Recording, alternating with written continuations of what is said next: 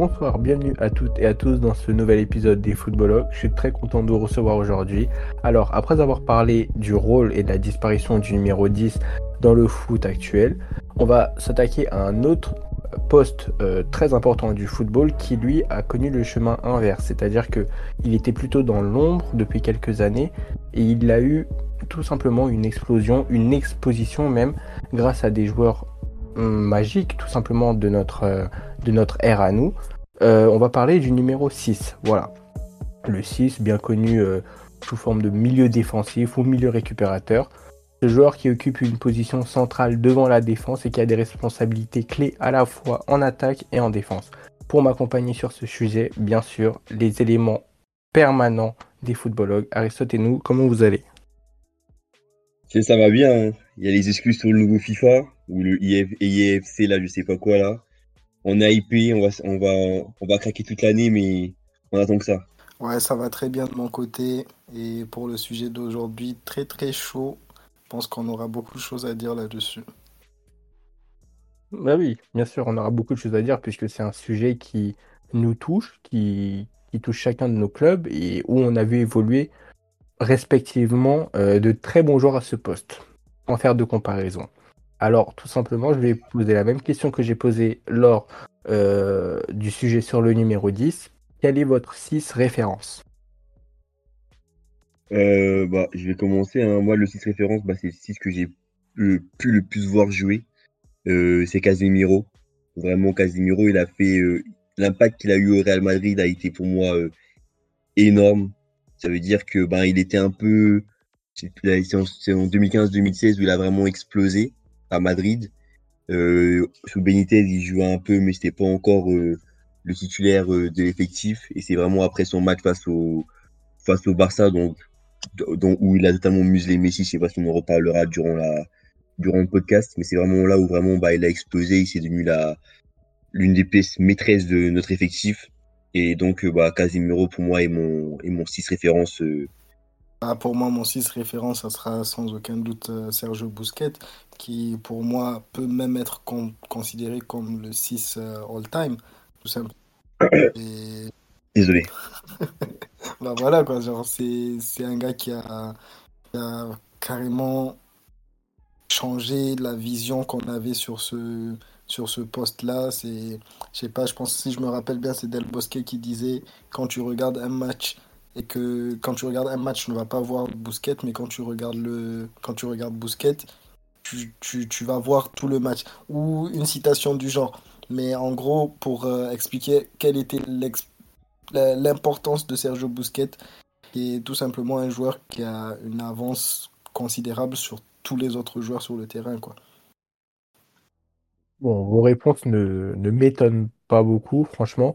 Euh, et c'est très compréhensible. Dans tous les cas, vos deux milieux ont totalement euh, été d'une importance capitale euh, dans les épopées de, vos clubs respectifs. Moi, pour ma part, c'est c'est plutôt Xabi Alonso. Mais sans totalement le décrire ni raconter toute sa vie. C'est vraiment pour moi l'élégance euh, incarnée. Voilà, euh, je cours, je long. Voilà, il avait une vision euh, incroyable. Il, s'impose même dans le dans la grande Espagne, forçant Del Bosque à jouer avec Xabi Alonso, Xavi, Iniesta et je plus et Busquets du coup. Donc voilà, on a, je pense, des six références de très très haut niveau. Et ce qui est intéressant de voir, c'est que vous avez donné deux 6 qui ont un style pourtant différents. Alors, d'un côté, on aura Busquets qui est assez frêle, voilà, qui n'a pas forcément un coffre physique, euh, un coffre, pardon, euh, très important, voilà, on va se le dire, qui au niveau euh, musculaire n'est pas le plus étoffé, mais qui a compensé toutes ces lacunes physiques, si je puis, si je puis dire, pardon, par une intelligence, une intelligence pardon, de jeu bah, hors du commun et une anticipation et euh, une vision de jeu bien sûr hors norme. Et de l'autre côté, on a Casemiro qui, euh, lui, dans l'impact physique, était très présent, voilà, clairement. Euh, c'est un joueur qui ratissait beaucoup de ballons et qui couvrait beaucoup, qui était également très bon dans l'anticipation et la lecture du jeu adverse. Donc voilà, c'est intéressant de confronter vos deux 6 qui ont deux caractéristiques différentes. Donc voilà, pour vous déjà, euh, comment vous analysez le 6 en tant que tel? Euh, moi, déjà, j'avais analysé le 6 comme c'est un peu le, baromètre. C'est-à-dire qu'on a pu en parler un peu en amont, mais euh, très, très, très souvent, le numéro 6, il est à l'image de, la façon dont l'équipe va jouer et, dont, durant une rencontre. J'ai mieux m'exprimer. Il est arrivé des matchs où Casimiro était vraiment dans une, dans une sale journée, dans une sale rencontre, et on a et, tu te rends compte sur l'impact que sur l'équipe du moins que ça a un impact qui est assez assez néfaste. C'est-à-dire que vraiment le numéro 6 quand il est dans un top jour, et ben tu sens, tu as l'impression que, rien ne peut arriver à ton équipe parce que bah c'est lui un peu qui couvre les failles que peuvent avoir les les autres joueurs au milieu de terrain. C'est lui un peu qui a ce rôle où il est proche de, du jeu offensif, mais aussi très proche de la ligne défensive. Donc, il peut un peu essayer de guider et de, et de diriger ses coéquipiers. Et donc, les jours où il est dans un mauvais, dans un mauvais jour, dans une sale journée, et où, bah, donc, à chaque fois qu'il y aura les attaques adverses qui vont arriver, il va prendre des vagues parce que, bah, il, il sera vraiment dans, l'anticipation, où physiquement, il sera moins bon ce jour-là, où il va moins faire fonctionner son cerveau que les autres, que les autres fois. Et ben, tu sentirais que, bah, ton 6, il est, que ton équipe, elle est totalement déséquilibrée. Et donc, vraiment, le 6, c'est vraiment l'équilibre numéro 1 de ton effectif, quoi. Ouais, bah, je vais te rejoindre euh, beaucoup sur ce que tu viens de dire. Et surtout, le numéro 6 c'est vraiment le rôle ingrat. C'est vraiment le rôle qui a une importance capitale, mais qu'on remarque pas vraiment. On, ça, ça va pas être le jeu du 6 qui va être ce jeu-là qu'on va voir lendemain dans les, dans les tabloïds ou dans, dans les, dans les médias un peu placardés partout. Alors que c'est justement lui qui, qui, et tout le tout l'équilibre du match, tout, tout, tout passe par lui tout simplement. Quand ton 6 il est en forme, tout le monde, euh, tout le monde est en forme, tout le monde, tout le monde fonctionne. C'est lui qui est là pour euh, aider son, son défenseur central, ses défenseurs centraux. Et c'est c'est tout aussi lui qui sera là en attaque, tout comme on peut voir avec euh, un Sergio Busquets par exemple, qui était parfois amené à descendre tellement bas que tu avais l'impression qu'il formait une ligne de 3 défenseur, ou alors qui est le premier à donner la première passe pour tout pour casser les lignes et démarrer une action. Je pense que c'est c'est un rôle, euh, un rôle capital dans une équipe et qui, qui, où tu ne peux pas mettre n'importe qui, justement. Euh, le, le rôle du numéro 6 c'est vraiment un rôle que tu confies, pour moi, au joueur le plus intelligent du terrain et pas le joueur qui est le plus... euh, soit le joueur le plus intelligent du terrain, soit le joueur qui est le plus prêt à se tuer sur le terrain et à couvrir justement ces, une certaine lacune euh, de, tous les autres joueurs. Mais le rôle du 6 doit toujours être incarné par un joueur fondamental de l'équipe. Ok. Vous l'avez dit, c'est plutôt un rôle de l'ombre, clairement. C'est devenu de plus en plus un, rôle qui a pris la lumière, et à juste, à juste titre, pardon, et j'ai envie de dire enf- enfin, en fait. Enfin, les gens se sont rendus compte, et le grand public s'est rendu compte de l'importance d'un 6 dans une rencontre, dans un match, dans une équipe, bref. Pour vous, quelle a été la clé de cette lumière mise sur le poste du numéro 6? Est-ce que c'est un entraîneur? Est-ce que c'est une époque? Est-ce que c'est c'est c'est une équipe? C'est un joueur? C'est un fait marquant? Parce que on va pas se mentir, euh, les numéros 6, c'est pas d'aujourd'hui, dans notre ère à nous, qu'on en a connu des très grands. Il y en a eu auparavant. Pourquoi c'est aujourd'hui? Enfin, quand je dis aujourd'hui, vous m'avez compris, mais pourquoi c'est que maintenant que le rôle du 6 est vraiment mis en Bah, je pense valeur? que ça s'est fait euh, assez graduellement. Euh, au fil, au fil des années, de plus en plus, le numéro 6 est devenu de plus en plus comme l'un des joueurs référents. C'est passé par plusieurs joueurs qui ont fait évoluer ce poste, que ce soit un Busquets, que ce soit un Casemiro, ou après un Kanté qui, moi je pense que Kanté, on doit, on doit vraiment en parler parce que c'est quelqu'un qui a mis énormément de lumière sur ce, sur ce poste-là dans, dans les années récentes, euh, justement, euh, plus particulièrement plutôt.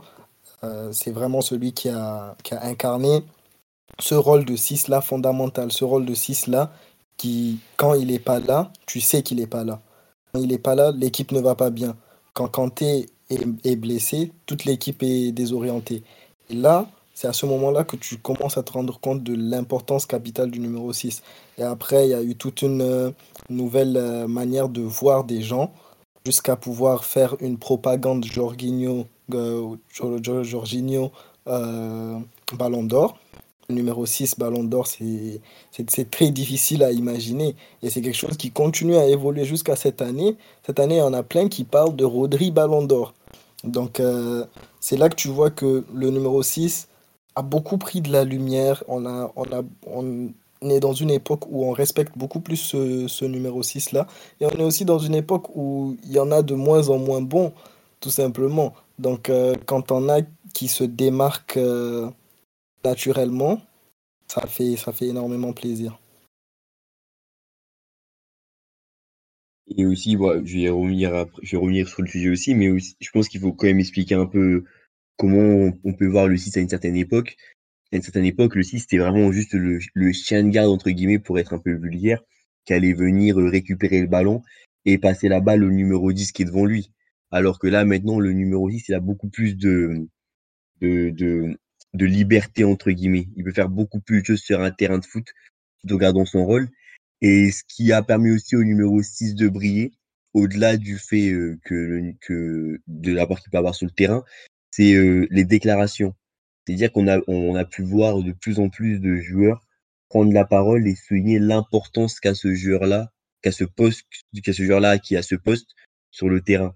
Et par exemple, quand, euh, quand on voit comment Tony Kroos ou Luka Modric peuvent parler de, de Casemiro, nous, tout à l'heure, l'a dit avec, euh, avec euh, Del Bosque qui parle de, de, de, de Sergio Busquets, quand on voit comment les joueurs de City aussi euh, peuvent être dithyrambiques en, envers euh, Rodri, on se rend compte très facilement que bah ils, ils veulent faire sortir un peu ce poste de l'ombre et le mettre en lumière.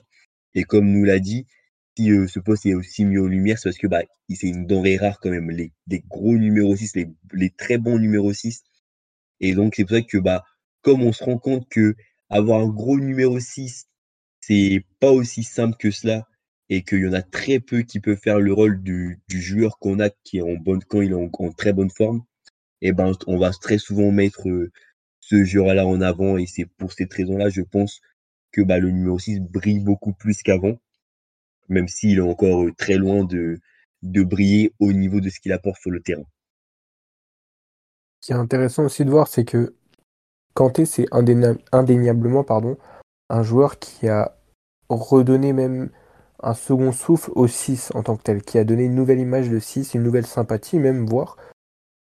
Kanté, comparé à vos deux 6 référents, dans l'abattage, c'est quasiment similaire à Casemiro, on va dire quand même, parce qu'il ne faut pas négliger ce que Casemiro fait. Euh, mais Kanté, au-delà de ça, c'est un joueur qui se projette beaucoup et qu'on n'a pas beaucoup pu voir avec Casemiro et Busquets. Peut-être un peu plus avec euh, Casemiro, mais pas beaucoup avec Busquets. Si je prends vos deux euh, joueurs, c'est parce que pour moi, c'est les référents de, notre- de notre décennie. Mais Kanté, du coup, a ce, ce plus-là de se projeter, mais vraiment d'une manière considérable. hein. Pour vous, est-ce qu'un 6 aujourd'hui, déjà qui devait savoir faire beaucoup de choses, doit ajouter à son, arc euh, le fait de savoir se projeter, de marquer une, je sais pas, 5-6 buts dans la saison, pour être considéré vraiment comme le 6 qu'il faut à une équipe, où il doit juste cantonner un rôle de 6, comme peut l'être un joueur comme euh, allez, Fabinho, qui ne marque pas forcément beaucoup, mais qui aura ses tâches défensives et qui distribuera les ballons euh, au 8 par exemple. Moi, je pense personnellement que le numéro 6 doit jouer sur les qualités qu'il a. D'accord? Ça veut dire que il faut pas essayer de se, dénaturer en voyant euh, des joueurs comme Rodri, par exemple, mettre des buts à des moments importants et. Non, le 6 doit jouer avec les qualités qu'il a. Par exemple, Busquets, la qualité, la grande qualité qu'il a, qu'il a, avait, c'était, qu'il a toujours, hein, bien sûr, c'est son intelligence. Et on a pu voir que bah, son intelligence, à certains moments, était plus importante que des buts. Je, je me rappelle un classico au Bernabeu, bah, quasi, le même schéma qui était adopté par le Real après que Casemiro a fait un gros match contre Messi. On met Casemiro sur Messi, qui garde un peu, qui vient mettre les coups, qui est toujours présent et tout. Et on a Busquets qui fait une sorte de signe à Messi de faire comprendre à Messi que Messi doit redescendre plus bas sur le terrain. Messi redescend plus bas sur le terrain, il y a une action derrière, euh, je crois qu'il y a penalty derrière, carton rouge pour le Real, et le match il est débloqué. On a des matchs où, bah, comme Casemiro on a pu le voir, où il s'est mis sur, sur Lionel Messi et où bah, par sa capacité d'anticipation et autres, et ben il a pu permettre de, de bloquer aussi certaines lignes de passe vers Neymar, vers Luis Suarez en 2016. Donc vraiment que le numéro 6 reste à jouer sur ses qualités, sur ce qu'il sait faire. Parce que c'est vrai, c'est souvent en essayant de s'éparpiller, en essayant d'aller plus loin. Après, on ne dit pas euh, au numéro 6 de ne pas évoluer, de faire correctement ce qu'il doit faire et de, et de maximiser son, son, art on va souvent demander à un buteur de, de marquer un, si un buteur marque un maximum de buts, même si dans le jeu il n'est pas, il est pas flamboyant, et eh ben ça va suffire à, certaines équipes. Le numéro 6 doit aussi suffire à son équipe et forcer sur les qualités que lui a sans forcément dénaturer. Parce que s'il est trop sur la réparation, derrière, qui fait, euh, qui fait les efforts défensifs à sa place? Si, euh, si, ce, si le numéro 6, c'est pas un joueur spécialement intelligent et qui essaie de donner des, des, du jeu tactique, il, il, va se perdre dans, dans, dans, dans les schémas qu'il va, vouloir proposer. Donc vraiment que le numéro 6 garde ses qualités à lui qui le rendent unique. Parce que le, poste de numéro 6, c'est un poste qui est assez unique, assez spécial. On peut voir un, un, un 6 technique, un 6 physique, un 6 euh, qui a un gros abattage sur le terrain. Mais c'est tous ils ont tous leurs caractéristiques différentes.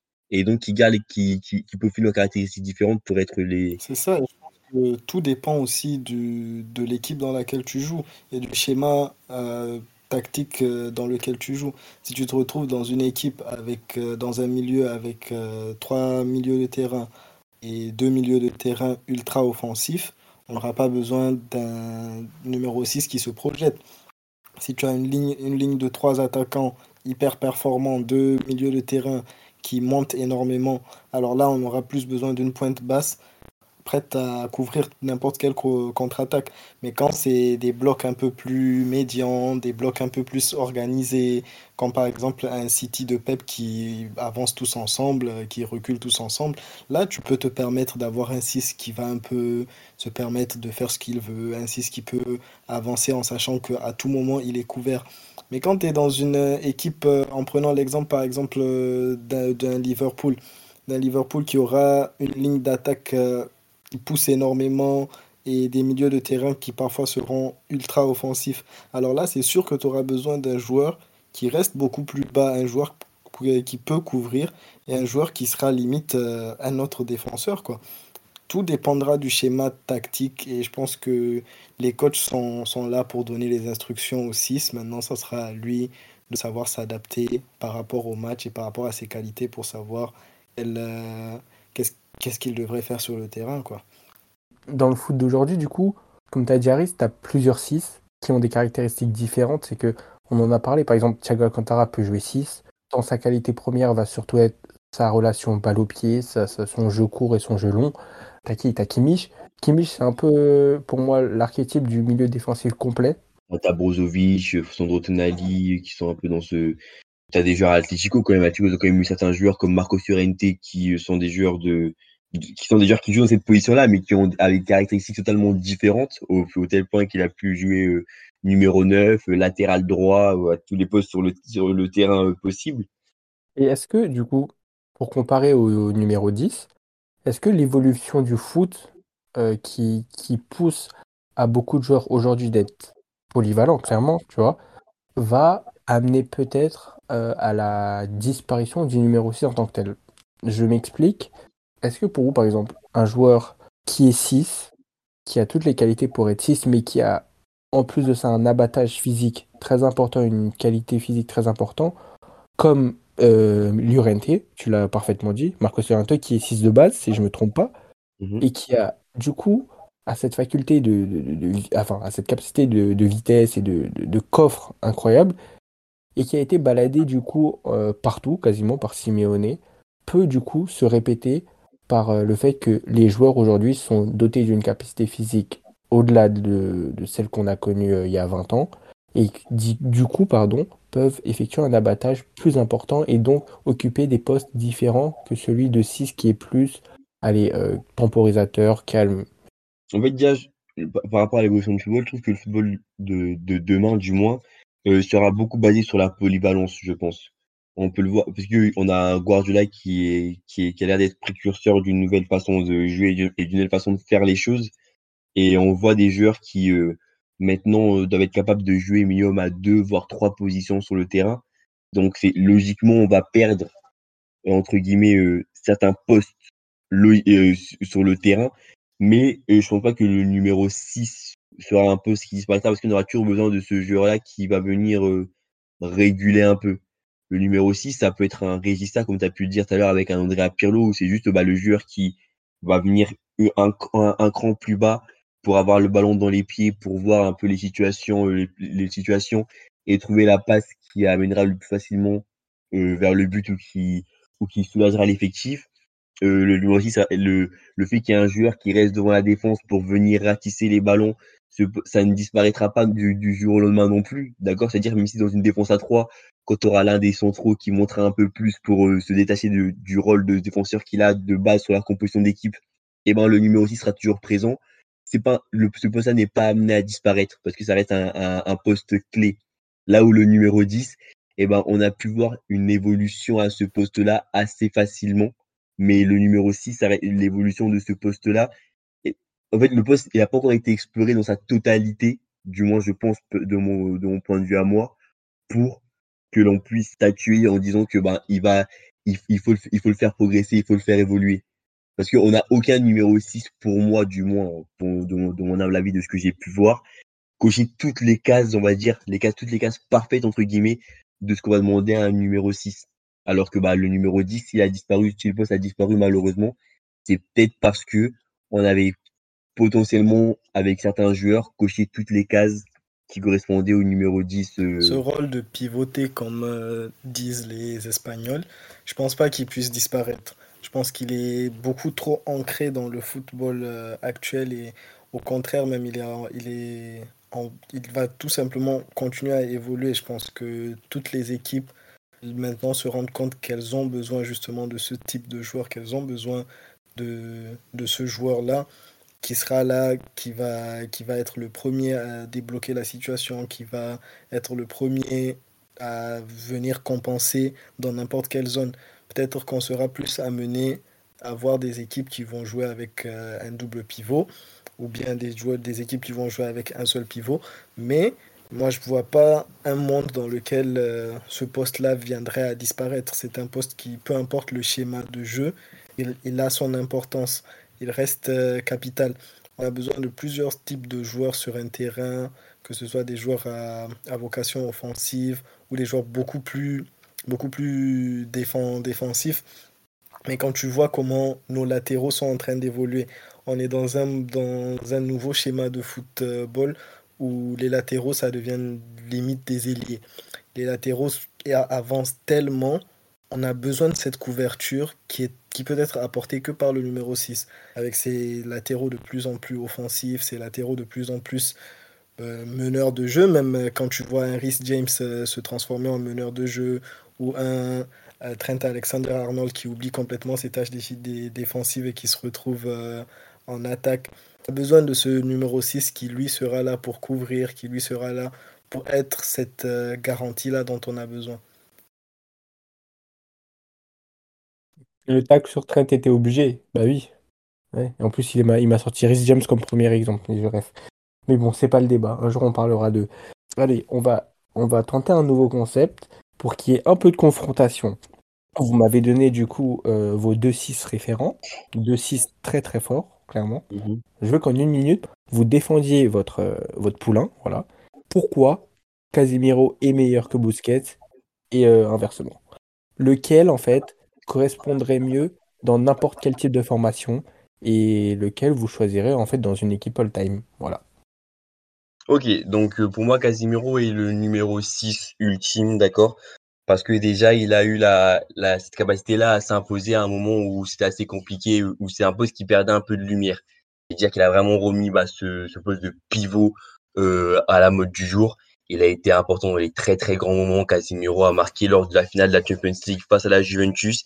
Casimiro a aussi réussi à s'adapter par son intelligence sur le terrain, par son coffre physique et aussi par ses qualités qu'il a à Manchester United où il a vraiment fait énormément de bien, a permis à Manchester de se recentrer, de redevenir une équipe cohérente sur le papier. Euh, Casemiro, il y a beaucoup de qualités à lui qui sont oubliées. On voit vraiment juste comme un bagarreur, comme la personne qui va venir mettre des coups et, récupérer les ballons. Ben, qualité il a une intelligence sur un terrain qui est assez importante, qui a permis de s'adapter au système de Ancelotti et au système de Ten Hag derrière, qui sont deux systèmes totalement différents.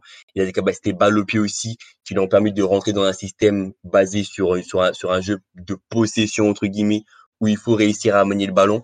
Donc Casemiro coche énormément de cases et a aussi un caractère et un leader et un, leadership naturel sur un terrain. Et je pense que de toutes, avec toutes ces choses-là, Casemiro aurait pu être le meilleur numéro 6 il y a 50 ans, il aurait pu être le meilleur numéro 6 il y a 30 ans. Il est le meilleur numéro 6 actuellement et il pourrait être le meilleur numéro 6 dans 20 ans. C'est très propre.